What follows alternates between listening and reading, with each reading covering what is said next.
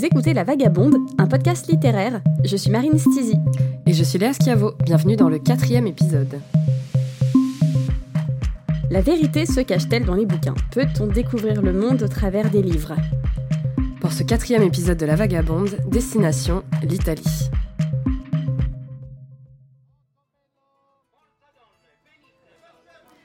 Quand on entend parler de l'Italie, on ne peut pas s'empêcher d'imaginer ces images toutes faites, celles que l'on retrouve sur les affiches vendues dans les kiosques des coins de rue de Rome. Par exemple, Audrey Burn sur le scooter de Vacanze Romane, la fontaine de Trevi et Anita de la Dolce Vita, ou bien la petite Alpha, ou peut-être est-ce une Fiat, je ne sais plus, du fanfaron de Dino Risi. Alors tout ça, ce sont des images un peu surfaites, comme la part de pizza dans un restaurant au bord de la mer, le tumulte des scooters, des klaxons et des injures en napolitain sous le soleil écrasant de la campagne, ou le boss de la mafia au milieu de son clan en Sicile. Ces images font rêver, fantasmer, et à raison car la plupart ont déjà existé et existent encore. Mais bien évidemment, le bel paese, même s'il est bien nommé, est bien plus complexe que cela, et sous, sous certains aspects, cela ne va pas en s'arrangeant. Quoi de mieux alors pour découvrir un pays que de le faire à travers ses autrices et ses auteurs? Pour ce quatrième épisode, nous avons décidé de le faire avec les romans de quatre autrices. Ce sont comme des photographies de ce que c'est être une femme en Italie, une femme artiste, une femme qui lutte, une femme qui enquête, une femme qui aime ou qui déteste. Grâce à leurs textes, on a voulu toucher d'un peu plus près, de manière un petit peu plus sensible, cette, Italie, qu'elles décrivent, de Bologne à la côte amalfitaine, en passant par Rome évidemment, et d'autres régions qui ont toutes finalement leur ambiance propre. L'Italie est multiple, l'union de tant de zones différentes qui ont leur parler, leur son, leur couleur. Chaque autrice en parle à sa manière et convie des personnages qui incarnent, tout en nuances, ces différences. Découvrir ces livres permet de bousculer toutes ces images qu'on peut avoir en tête, qui sont en fait des fantasmes projetés par un qui ne connaît pas le pays. Et donc, Léa, Léa malade. Oui, Marine. oui, je tiens à préciser que je suis malade, donc mes excuses anticipées. Léa, si je suis enrouée. Qu'avons-nous dans la Vagabook aujourd'hui? Eh bien, je suis ravie que tu me le demandes. Euh, superbe sélection cette fois-ci. Euh, on, on, démarre avec euh, Simonetta Greggio et son livre Les Nouveaux Monstres, qui est en fait le deuxième tome d'une fresque sur l'Italie. Le premier tome était Dolce Vita, qui concernait toute une période de 1953 à 1978, qui donc se terminait sur, sur l'assassinat d'Aldo Moro.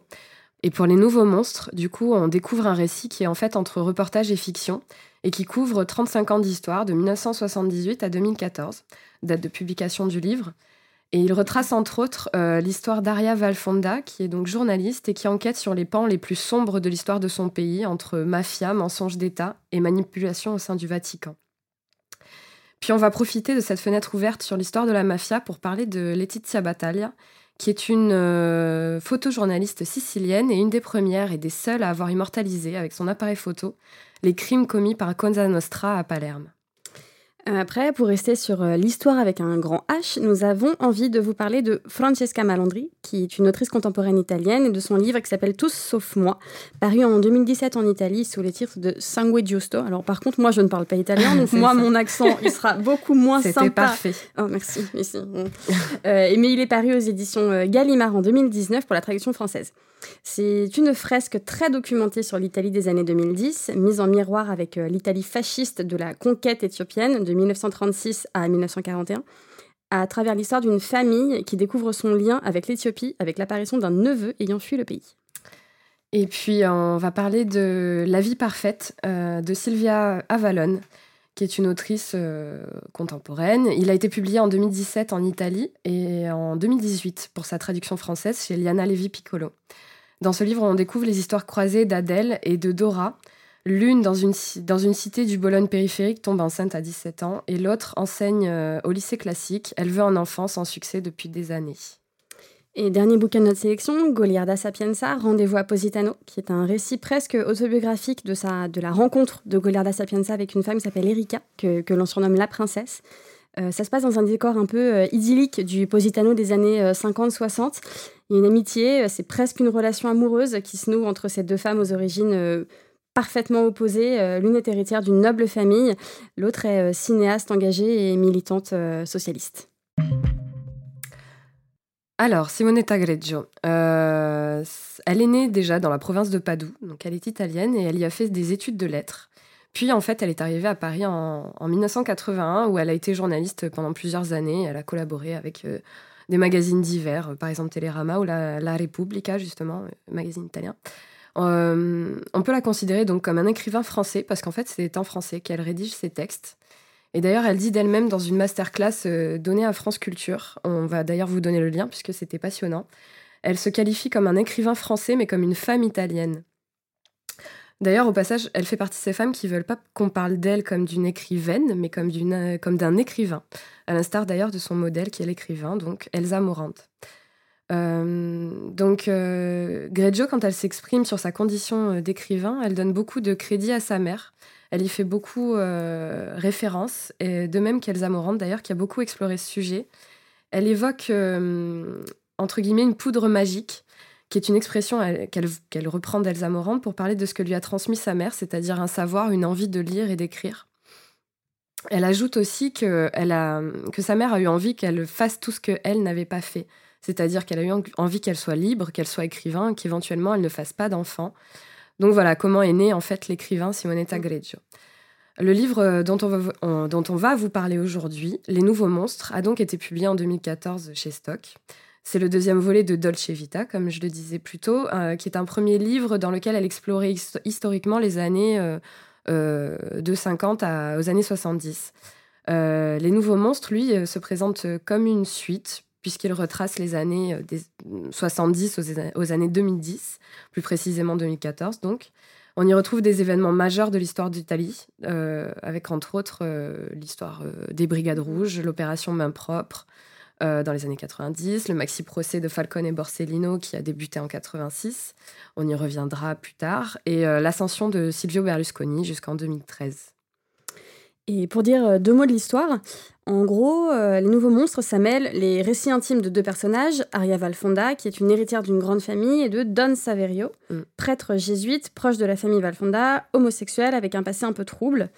Euh, ça mêle ça et reportage journalistique mené par Aria, dont le but est de comprendre les rouages de l'Italie contemporaine, de dresser le portrait des morts, des événements pour comprendre et relater ce Giacomo Grande, ce grand jeu, pour euh, reprendre les mots du juge Falcone. Pourquoi tu rigoles Non, non, non, j'apprécie euh, l'accent, c'est tout. j'essaye, j'essaye. mais oui, donc la mafia, clairement, est au cœur de l'entreprise, car elle est partout, en fait, dans, dans l'histoire de, de l'Italie contemporaine. Euh, pour nous, les articles qu'Aria écrit, on les a un peu vus comme une parole prise par Simonetta Greggio, elle-même pour, apporter, pour aborder pardon, ces questions houleuses.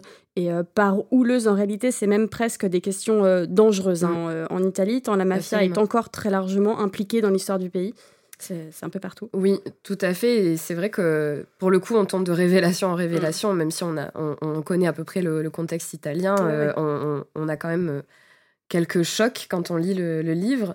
Et euh, ce que j'ai trouvé intéressant, c'est que pour donner euh, un peu de respiration d'ailleurs à ce récit, ou parfois qui peut se révéler très très choquant par, certaines révélations qu'elle y mm. fait, on suit en fait les échanges, euh, les échanges entre Aria et Don Saverio. Parce que lui détient en fait un secret de famille qu'Aria cherche obstinément à découvrir, qui est d'ailleurs intimement lié aussi à l'histoire de l'Italie elle-même. Mm-hmm. Et du coup, ça donne une vraie touche de romanesque au récit. Mm, mm, mm. Euh, moi, ce qu'on peut, peut noter aussi sur ce livre, c'est qu'il a une écriture très scénaristique. Euh, les dialogues et les descriptions sont très cinématographiques. D'ailleurs, on peut remarquer que le, le, le, titre du livre est tiré d'un film euh, de Dino Risi et Torre Scola et Mario Monicelli, qui lui s'appelait effectivement Les Nouveaux Monstres. Et dans, dans, ce film, il y a, ils, mettent en scène en fait l'évolution d'une société italienne dans des situations immorales. Donc on voit bien le clin d'œil qu'a fait Greggio par rapport euh, au titre de son livre. Et euh, c'est vrai que le cinéma a carrément une place prépondérante euh, dans, dans, dans, dans, ses écrits, puisqu'on le mm. remarque aussi dans le volume précédent qui s'appelle donc Dolce Vita comme le film de, de Fellini. Ouais, et puis elle parle beaucoup, beaucoup même d'histoire d'acteurs et oui, tout, elle revient un petit peu sur tout ça. Il y a tout un passage sur Ornella Muti, par exemple. Mm. Mais euh, moi, pour le coup, sur ce livre, même si, bah, comme tu dis, l'histoire euh, qui donne un aspect très romanesque au livre et, euh, et enfin, c'est intéressant tout ça, mais en réalité, ce qui accroche le plus, en tout cas, moi, c'est ce que c'est vraiment ce que j'ai ressenti, ce sont les, les, les articles d'Aria et ce qu'elle dévoile de l'histoire italienne, de cette transaction État-mafia, qu'on comprend très bien quand on arrive à la fin du bouquin. Quand on parlait en introduction de tous les clichés que nous avons en tant que touristes, notamment sur ce pays-là, euh, on referme les nouveaux monstres avec une aigreur au fond du ventre, euh, quelque chose de terriblement violent. on a la sensation d'avoir lu l'histoire d'une guerre sourde, une guerre insoupçonnée, quelque chose qui pendant les années 80 se, se, se déroulait alors qu'on n'en avait pas réellement mm. conscience en fait. Et euh, elle écrit euh, Les gens pensent que la mafia c'est le parrain, Marlon Brando ou James Godolphini, des types fascinants, pourvus d'une certaine dignité et du sens de l'honneur, qui octroient des faveurs à la famille au cours d'un baptême ou d'un mariage kitschissime. Il est juste que Cosa Nostra est finalement une entreprise comme une autre. Alors qu'en réalité, cela s'appelle la corruption, la gangrène de la société civile. Cela s'appelle aussi mafia. C'est un genre de vol à main armée, invisible et insoupçonnable. Pour la démasquer, il faut penser, réfléchir, tirer des conclusions. Ouais. Et effectivement, c'est les termes invisibles et insoupçonnables du coup qu'il faut retenir parce qu'on est bien loin de toutes ces images entre guillemets de cartes postales qu'on peut avoir. Et, euh, c'est vrai qu'en quelques mots, par le biais de tous ces articles qui sont insérés au fur et à mesure du récit, Aria en fait détricote donc les éléments euh, ce dont tu parlais du Joko Grande qui. Ah, donc là, on a le les aléas du direct, le chat qui, qui miaule, notre premier assistant. Euh, en fait, oui, elle nous parle de toutes ces accointances qu'il peut y avoir donc entre État, mafia, Église, donc une implication même dans les plus hautes sphères du pays, et euh, de ses répercussions pardon, sur la société italienne. Donc en fait, elle convoque des faits historiques, des anecdotes, des faits divers qui tous, en fait, à un moment donné, euh, pointe dans la même direction. Mm. Euh, elle nous parle par exemple de, ce tueur en série qui s'appelait le monstre de Florence, qui a sévi dans les années 70-80 en Toscane, qui visiblement euh, pouvait impliquer la mafia, justement. Et dans le genre d'ailleurs de description terrible, ce moment-là, moi j'étais. Ça, c'est terrible. on était, horrible. On n'était pas loin d'American Psycho. Ah ouais, horrible. elle nous parle aussi d'ailleurs du tremblement de terre pour des faits un peu plus, un peu plus récents. Elle nous parle aussi du tremblement de terre de l'Aquila qui a eu lieu en 2010 et de comment évidemment euh, la, situation a été gérée par, euh, par euh, Berlusconi et, et, son entourage. Elle nous parle aussi donc du maxi, maxi procès de l'époque de Falcone et Borsellino à Palerme dans les années donc, 80, de l'attentat de Bologne. Bref, elle, elle, elle convoque plein d'événements différents pour démontrer un, seul et même, un seul et même schéma, quoi, qui est donc ce lien entre État, mafia. En fait, en gros, elle fait euh, l'état de la corrélation de toutes les horreurs italiennes des années 80.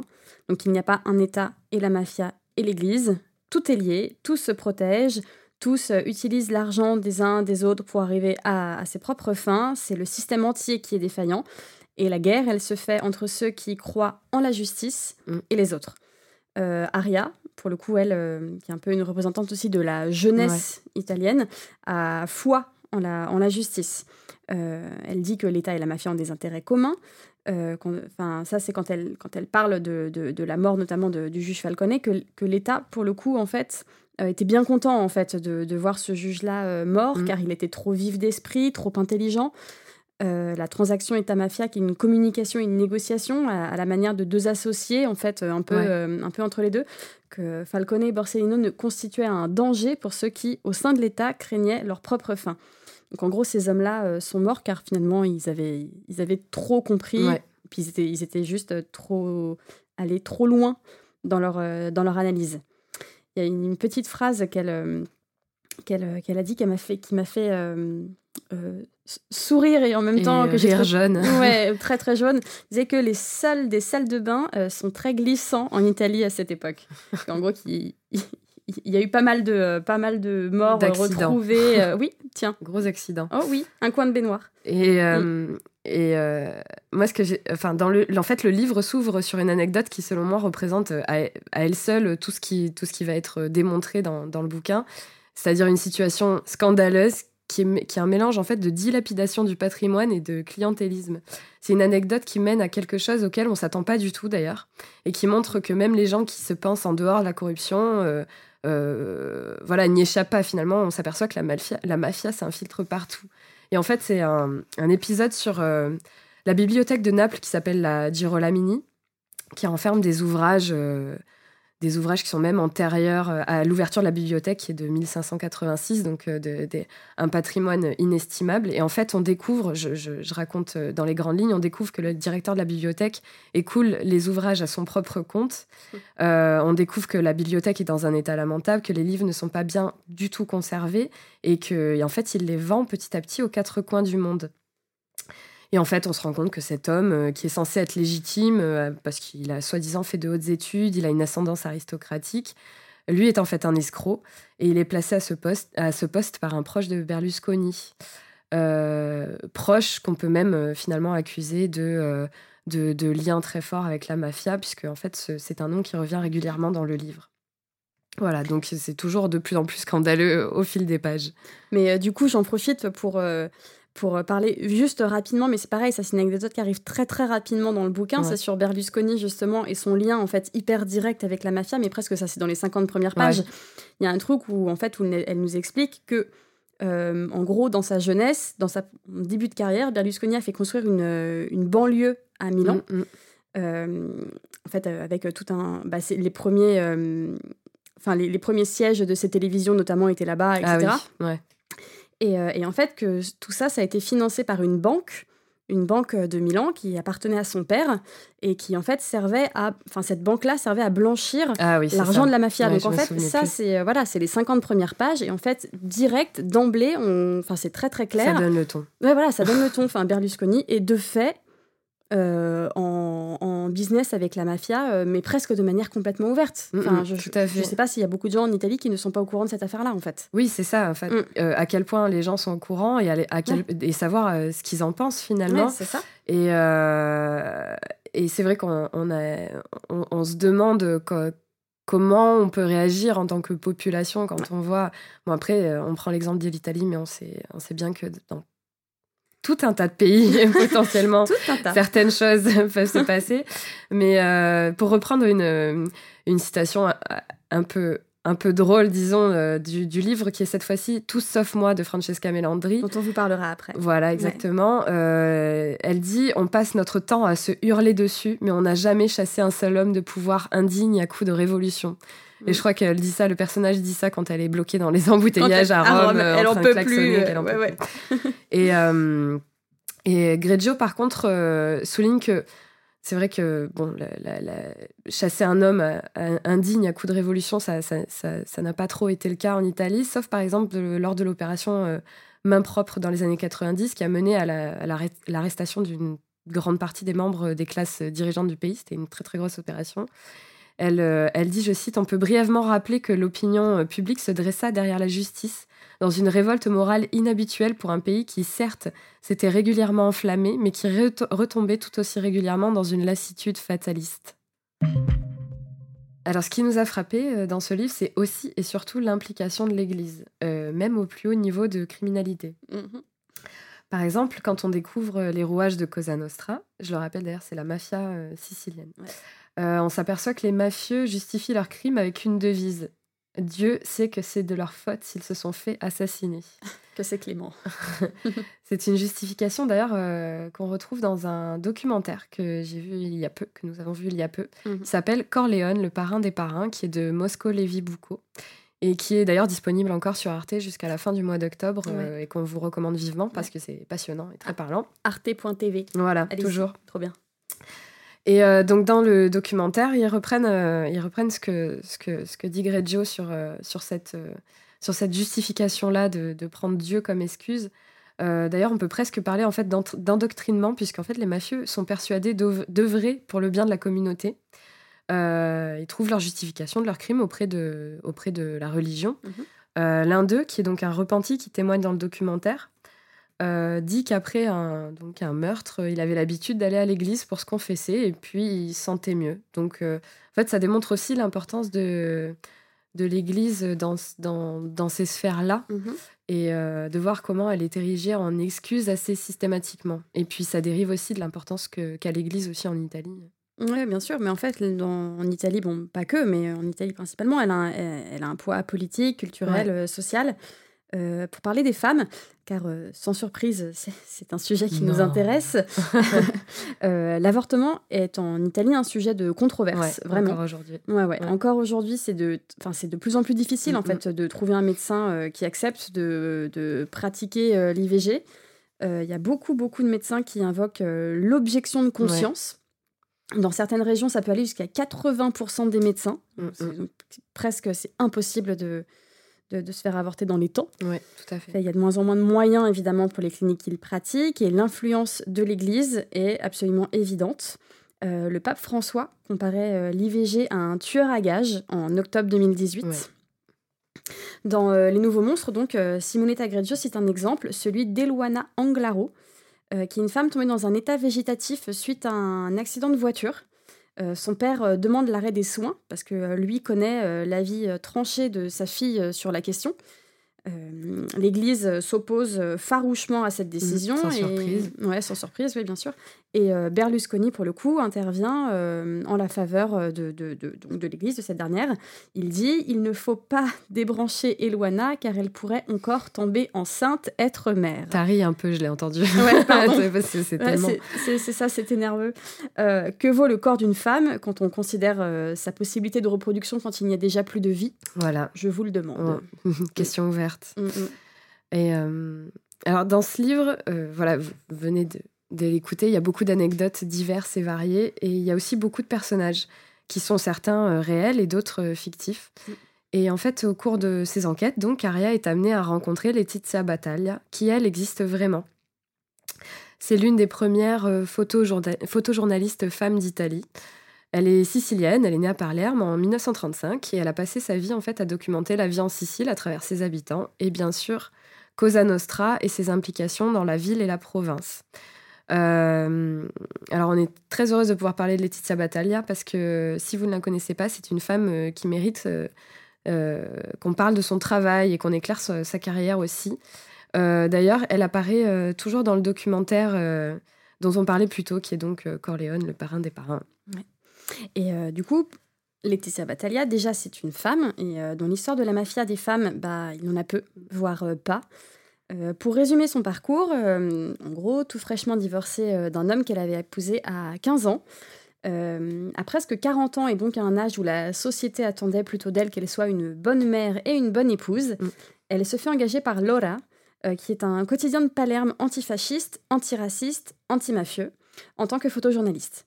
Euh, elle précise que c'était capital pour elle de travailler, pour un journal avec euh, ces idées politiques-là, euh, pour, en gros pour respecter ses, envies de justice, car elle ne supportait pas la violence de la mafia. mais tout de suite, c'est la ville, donc Palerme, qui devient le cœur de son travail. Elle, elle brave des milieux très masculins et parfois très violents. Elle photographie le quotidien, les rues, les regards et, et aussi, j'ai envie de dire presque surtout, euh, la pauvreté et les destins gangrénés par une mafia euh, grandissante dans ces années 70-80 euh, qui correspondent en fait à, l'ascension de Totorina, qui est donc le parrain des parrains mm, mm. en, Sicile. Je te laisse le dire en italien. Capo je te capi. merci. et d'ailleurs, dans le livre, Simonetta Greggio lui prête ces mots quand, pour s'exprimer à propos des, des mafieux. je les ai tous photographiés, c'est vrai, mais pas seulement. Vous oubliez les femmes, les enfants. J'ai presque toujours vécu ici, dans cette ville mafia, qui est aussi un endroit fabuleux rempli d'histoires, de légendes, un berceau. Ne l'oubliez pas. Cette citation, elle est importante parce qu'en fait, elle, euh, elle, elle, démontre euh, son engagement en fait en contre euh, le système mafia en Sicile, puisque parallèlement à ça, elle a aussi tenu à montrer les femmes de son pays, elles qui sont si invisibles dans les milieux mm, mm, mafieux. Mm. Par ailleurs, dans, dans, dans, un interview, elle, elle, elle, montre aussi que c'est une manière d'exorciser pardon l'obsession qu'elle avait justement pour la mafia et ses horreurs et son envie aussi d'aller plus loin en fait, de mhm. s'engager, euh, de montrer que euh, la Sicile c'est pas que la mafia aussi, c'est aussi ses habitants qui peuvent en souffrir certes, mais voilà, il y a d'autres choses à montrer. Et euh, dans son parcours, ce qui est, ce qui est très intéressant aussi, c'est qu'elle n'a pas juste été donc le témoin de cette époque, de, de, sa, de la violence de cette époque, elle s'est aussi engagée politiquement d'ailleurs pour y mettre un terme. Euh, elle a notamment fait voter des lois contre la, la mainmise de la mafia à Palerme, euh, voilà, en s'engageant auprès de la municipalité. Ouais. Mais aujourd'hui, en gros, c'est une femme de 85 ans. Elle a créé une maison d'édition, la Battaglia Edizioni, Mhm. elle a dirigé une revue euh, féminine. Elle a consacré énormément de temps à l'ouverture d'un centre de la photographie à Palerme, qui a ouvert en 2017 et qui œuvre, pour le coup, ce sont ses propres mots, euh, à faire éclore des talents et à les cultiver. Et elle arbore toujours un carré roux très reconnaissable que ses photos en noir et blanc euh, ont souvent camouflé. Elle est considérée comme une maîtresse du photojournalisme et on organise sur elle des, des, expositions honorifiques comme cet été à Venise. Et il y a quelques mois, un très gros livre est sorti sur elle en Italie je t'en prie, dis-le. c'est une anthologie et ça s'appelle Letizia Battaglia, Photographia come scelta di vita. La photographie comme un choix de vie. Et d'ailleurs, je crois aussi qu'elle euh, elle a tourné un documentaire euh, toujours sur la mafia, mais euh, l'état de la mafia actuel, et qui j'espère sortira en France, mais on mettra le, lien des infos si jamais ça intéresse ceux qui parlent italien. Alors, euh, deuxième livre de notre sélection, Tous sauf moi, un roman publié chez Gallimard cette année et qui n'est pas tant éloigné des problématiques exposées dans Les Nouveaux Monstres, dans le sens où c'est un livre qu'on pourrait nommer de politique euh, dans ce qu'il dénonce. C'est le dernier roman en date de l'ancienne scénariste et réalisatrice de documentaires Francesca Melandri, euh, qui est née à Rome dans les années 60. Oui, et donc Tout sauf moi démarre en fait avec le personnage d'Hilaria, qui en rentrant chez elle trouve sur son palier un jeune homme éthiopien. Euh, on est en 2010, lui s'appelle Shimeta, il a traversé l'Éthiopie, la Libye, la Méditerranée, pour enfin arriver à Rome, et il lui dit qu'il est son neveu. Et en fait, il est à la recherche de son grand-père, qui est le père d'Hilaria, qui euh, a eu un enfant avec une femme qui s'appelle Abeba lors de l'occupation de l'Éthiopie par l'Italie de Mussolini, euh, qui a eu lieu de 36 à 41. Donc c'est une révélation qui bouleverse Hilaria, qui décide du coup d'enquêter sur le passé de son père, puisqu'elle ignorait euh, sa venue en Éthiopie, qui a 95 ans du coup au moment de cette rencontre. Et euh, ce qu'elle découvre en fait va la bouleverser. Elle va se heurter au passé meurtrier et fasciste de son père. Mmh. Elle, qui est d'ailleurs est professeure en collège, qui se définit comme progressiste et ouvertement contre la politique de Berlusconi, donc mmh. tout à fait à l'opposé de, ces idées-là. Euh, le récit de son enquête à elle est donc mis en miroir avec l'histoire donc d'Attilio Profetti, qui est le père. On découvre un homme bigame, fasciste, corrompu, euh, un portrait qui n'est pas reluisant. Mm. Euh, il a été donc chemise noire et a participé donc à l'invasion de l'Éthiopie euh, dans, les, dans les années 30. Il a participé à l'écriture d'essais racistes. Il a eu une aventure avec une Éthiopienne avant de l'abandonner, elle et son enfant à venir. Un homme brillant. Un homme, comme on a envie d'en rencontrer plus souvent. et à la suite de ça, il est revenu en Italie, donc où il a fait fortune grâce au pot de vin et aux dessous de table. Euh, dans une entreprise euh, voilà, lambda, donc on a encore plus envie de le rencontrer.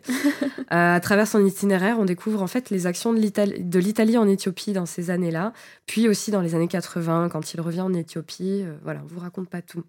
Dans ce livre, il y a, il y a toute une partie d'événements en Éthiopie mm. qui sont donc relatés par Francesca Melandri, qui sont d'un racisme et d'un sexisme insupportables.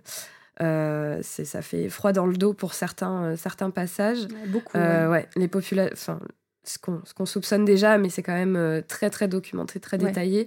les populations locales sont exploitées, pillées, massacrées. les femmes, encore une fois, sont la cible privilégiée des envahisseurs. Mm-hmm. On témoigne d'ailleurs l'histoire de Chimeta, qui est donc un descendant de l'union, entre guillemets bien sûr, entre un Italien et une Éthiopienne. Euh, je dis entre guillemets parce qu'en fait, il est inconcevable de parler euh, d'égalité dans ce contexte de colonisation, euh, tant le corps des femmes des populations colonisées était considéré en fait comme un, comme un dû par les colonisateurs, et c'est cette, cette relation-là le, montre très bien.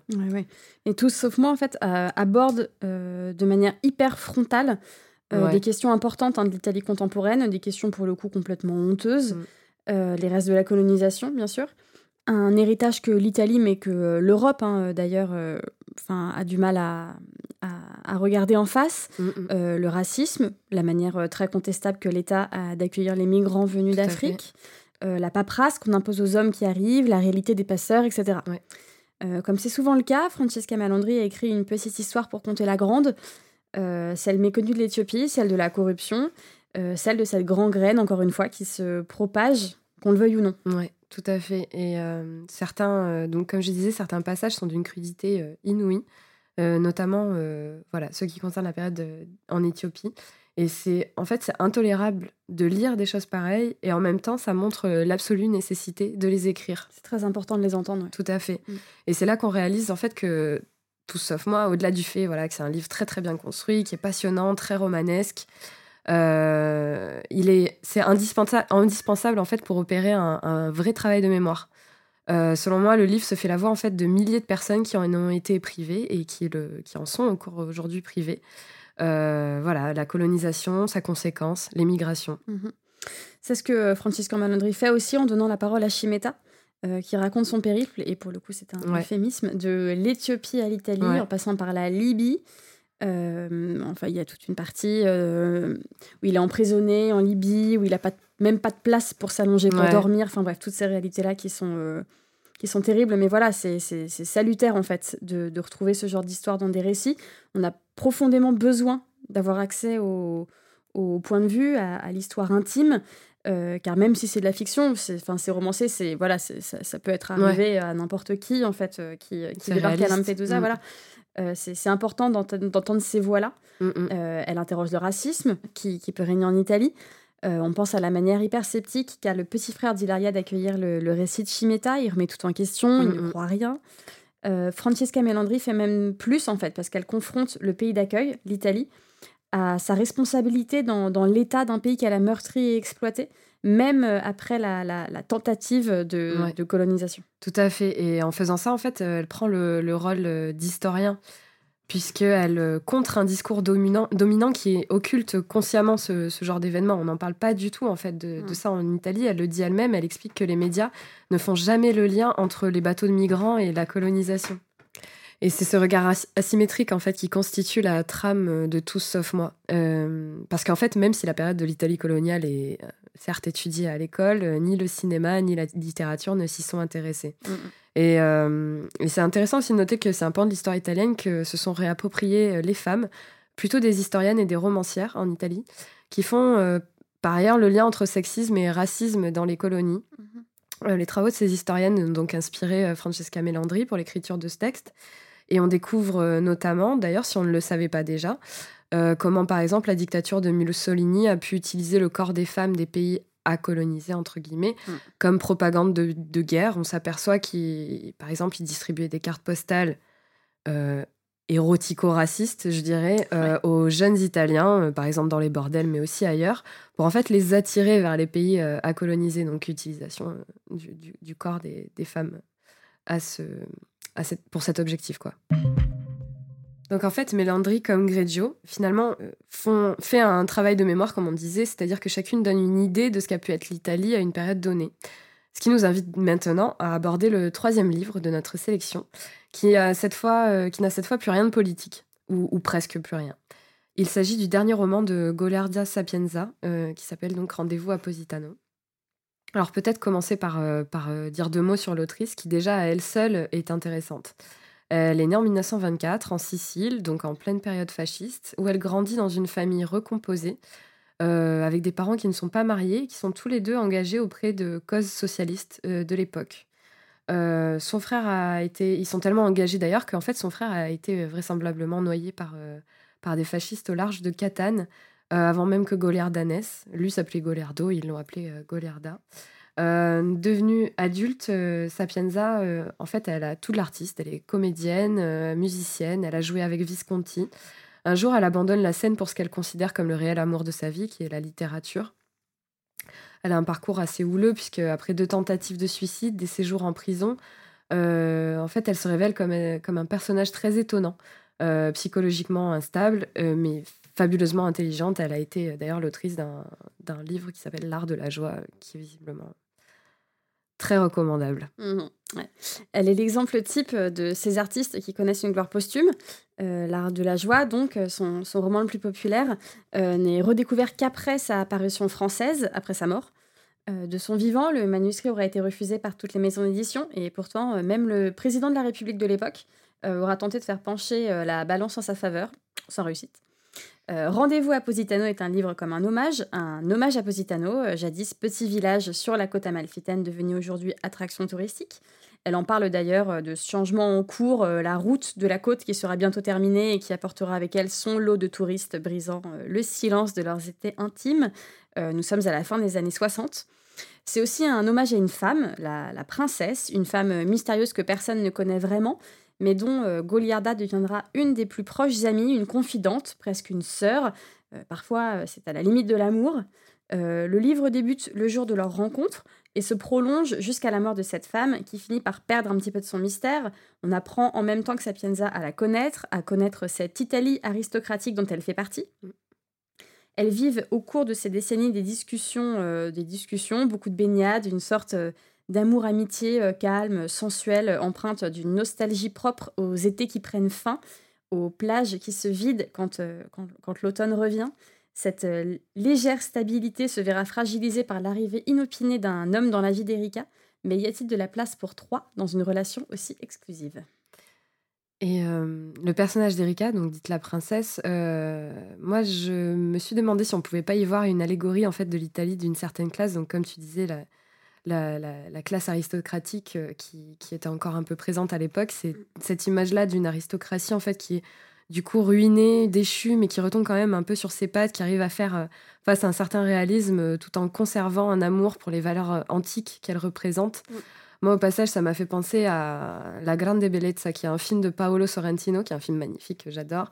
Euh, qui est, lui, c'est le réalisateur des, des, films euh, qui sont euh, Les Conseguences dell'amore et This Must Be the Place ou Youth.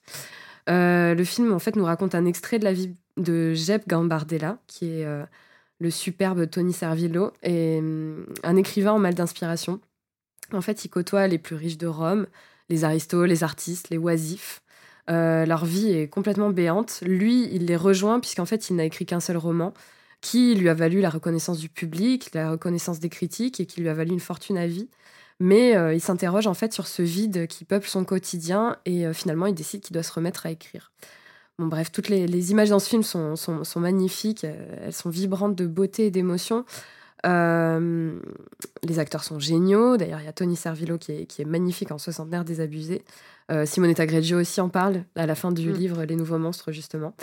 Euh, bref, donc en fait, ce film nous montre euh, cette aristocratie ruinée qui se résigne pas finalement à sa propre déchéance en faisant la fête en permanence.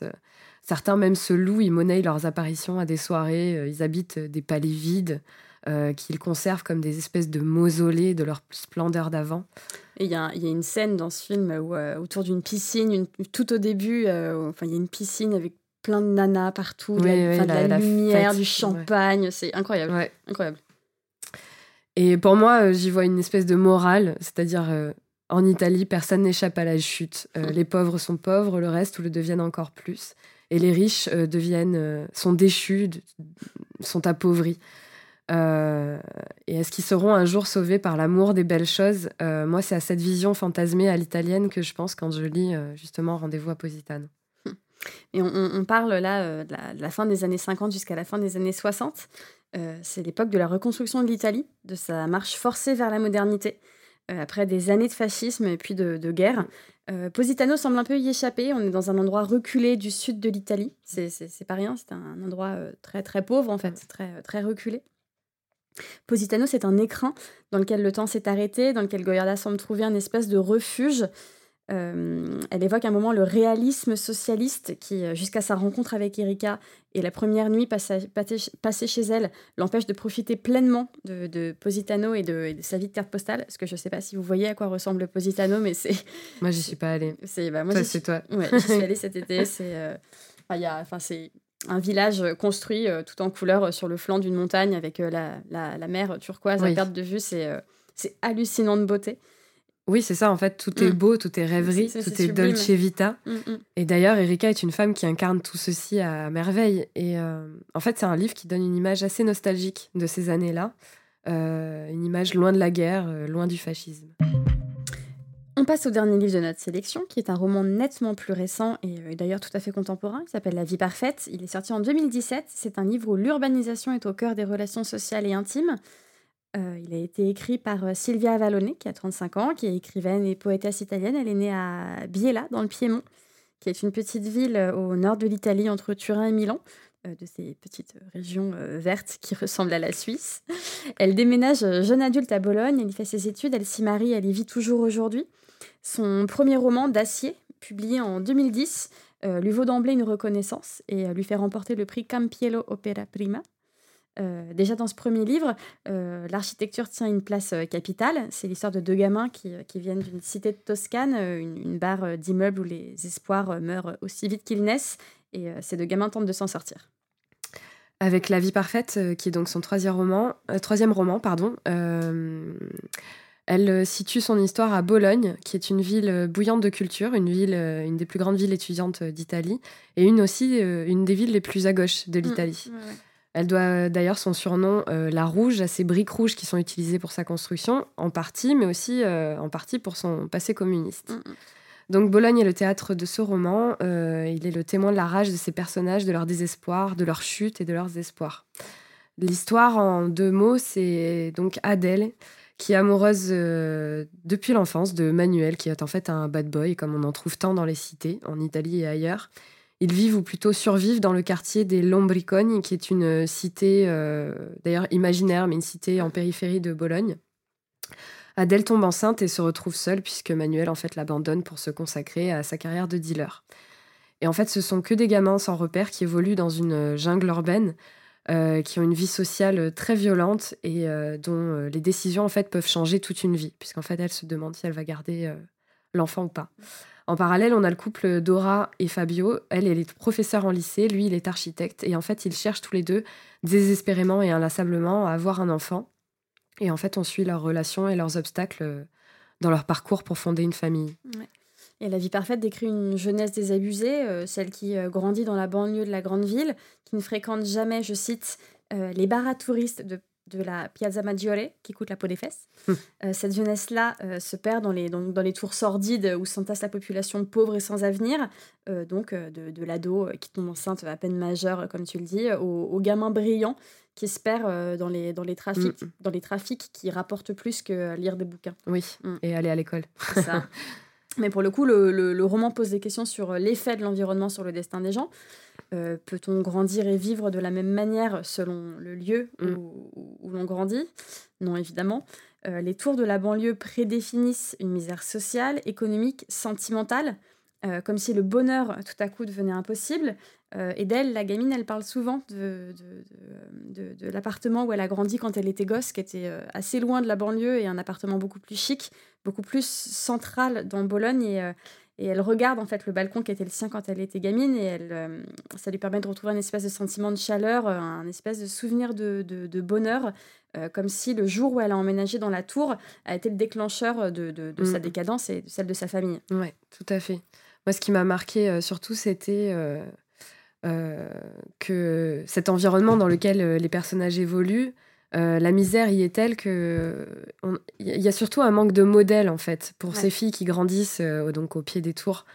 Et euh, il y a tellement peu de modèles qu'en fait l'une d'elles, enfin Adèle, on a l'impression qu'elle mm. décide de tomber enceinte presque pour pour garder ce, garçon de qui elle est amoureuse, parce qu'en fait on, sent que inconsciemment c'est ce qui lui permettrait en fait de se lier à ce à ce à cet homme mm. et et en fait Là, elle se préoccupe de sa survie à elle, mais d'un point de vue de jeune femme, c'est-à-dire que selon elle, sa survie tient à, un homme.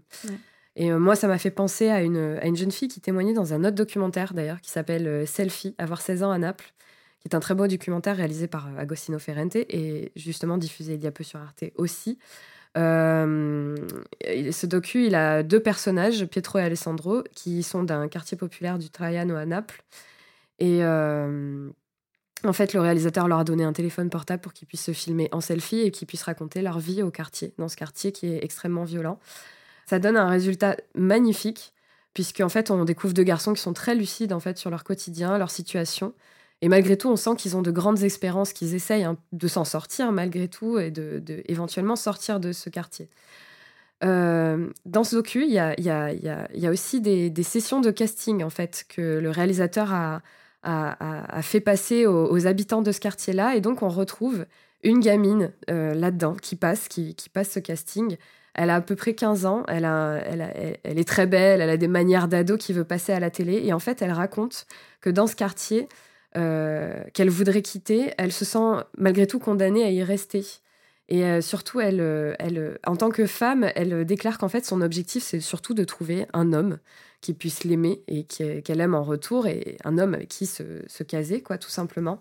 Et elle, parle d'ailleurs que, par exemple, si cet homme venait à aller, devait aller en prison, elle, serait obligée, par exemple, de l'attendre que euh, en fait, euh, c'est ce genre de perspective qu'elle s'était construite dans ce quartier-là et euh, qui lui vient comme une évidence. Et moi, j'y ai, vu un, miroir avec le, personnage d'Adèle, justement.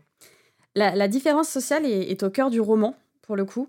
la ville est séparée en deux. Il y a le centre-ville, la Piazza Maggiore, où il y a le lycée Galvani et la bibliothèque Zambecari. Où, je, pense, je, sais, pas, comment ça où euh, Pasolini a étudié.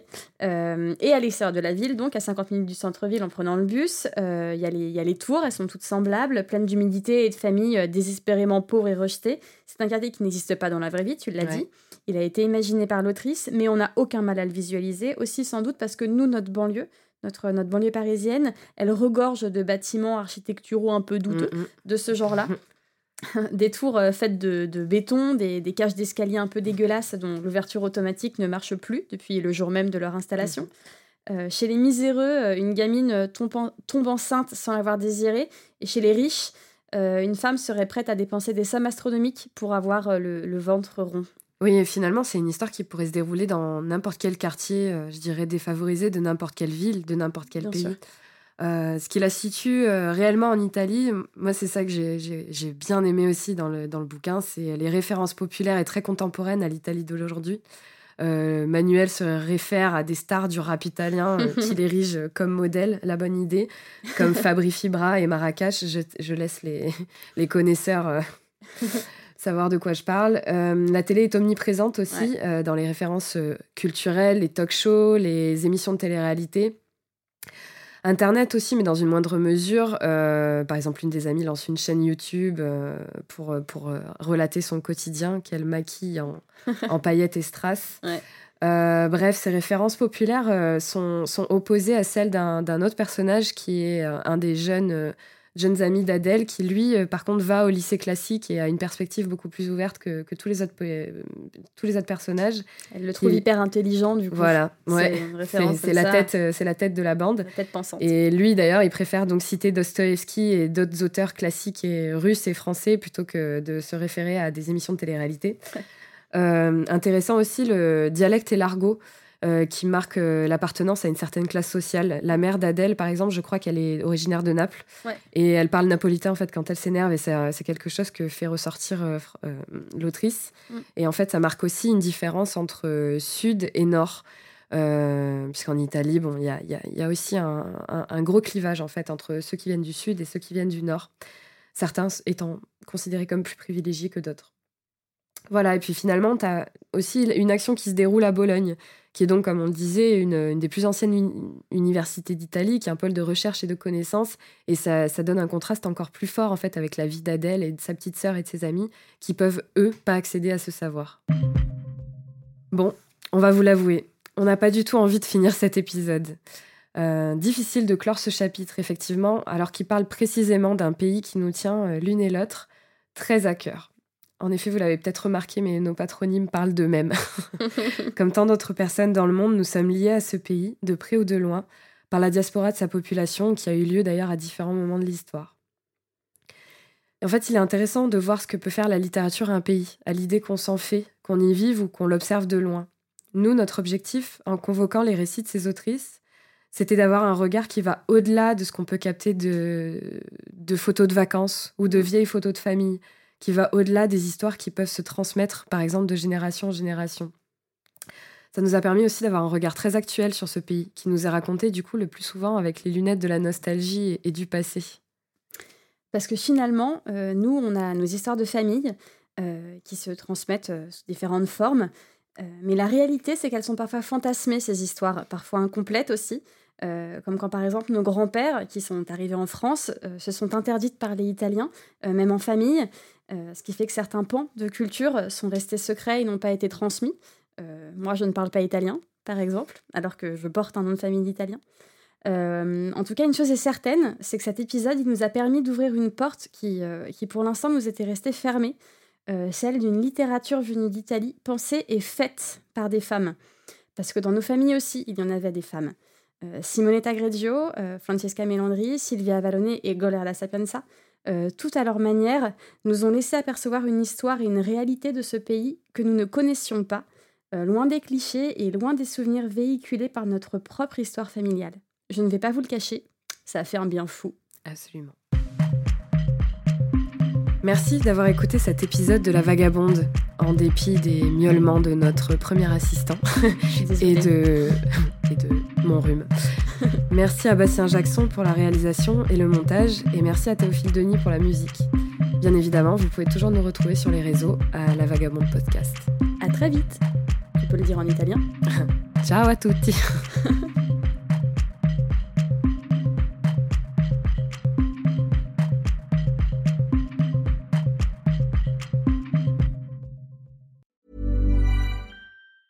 Hi, I'm Daniel, founder of Pretty Litter. Did you know cats tend to hide symptoms of sickness and pain? I learned this the hard way after losing my cat, Gingy. So I created Pretty Litter, a health monitoring litter that helps detect early signs of illness by changing colors, saving you money and potentially your cat's life. Pretty Litter is veterinarian developed, and it's the easiest way to keep tabs on your fur baby's health right at home. Go to prettylitter.com and use code ACAST for 20% off your first order and a free cat toy. Terms and conditions apply. See site for details.